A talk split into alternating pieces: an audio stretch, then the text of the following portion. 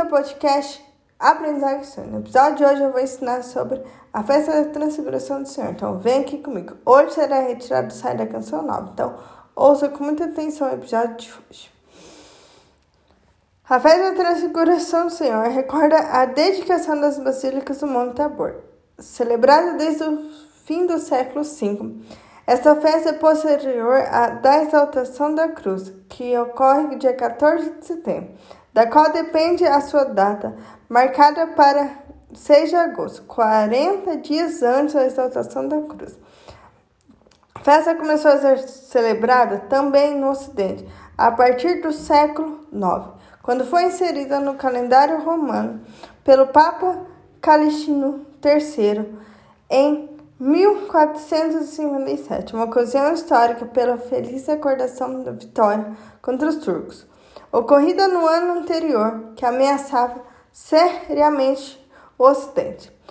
A festa no Oriente, a Transfiguração do Senhor, está entre as grandes festas e solenidades da Igreja Oriental. Vem precedida com a oração das vésperas solenes, seguido grande vigília de oração.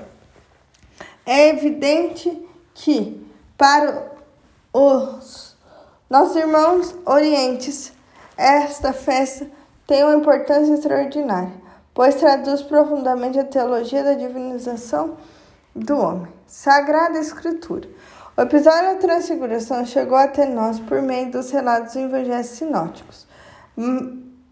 Mateus, capítulo 17, versículo de 1 ao 9, Marcos, capítulo 9, do versículo 2 ao 10, Lucas, capítulo 9, do versículo 28 ao 36, mas também por meio de uma alusão contida na segunda carta de São Pedro, apóstolo.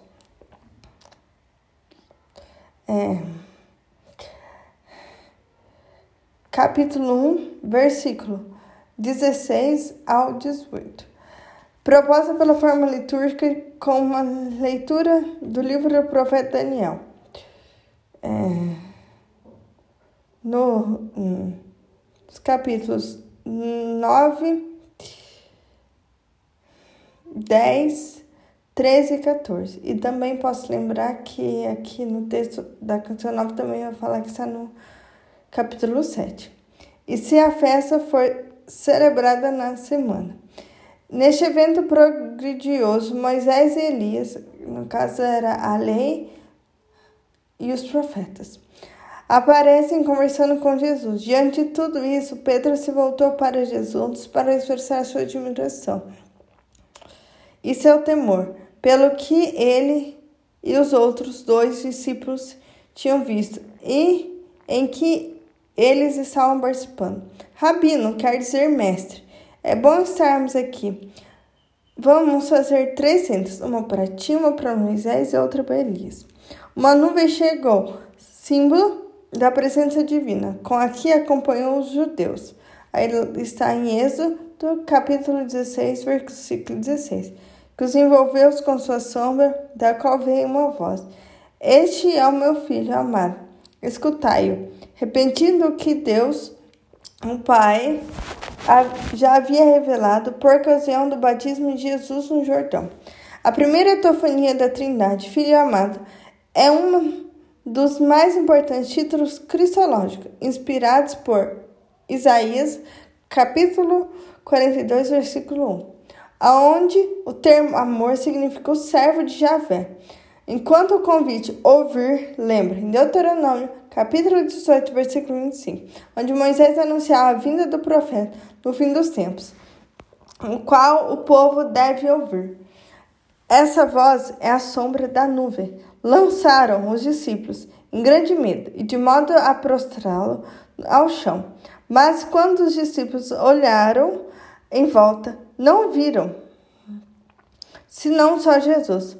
Essa presença é um único essencial e a coisa mais importante a ser encontrada. No final de uma grande experiência, ao descerem da montanha, Jesus ordenou que não contasse a ninguém sobre a experiência teofânica vivida exceto depois que o Filho do Homem ressuscitou dos mortos, o que eles não compreenderam. teofania. A transfiguração é, portanto, uma teofania, uma manifestação tanto da vida divina de Cristo como da Trindade. Nesse sentido, o episódio da vida de Jesus é considerado como batismo de Jesus no Jordão. A voz do Pai declara Jesus como seu filho amado. O filho está brilhando de luz, símbolo de sua descida divina.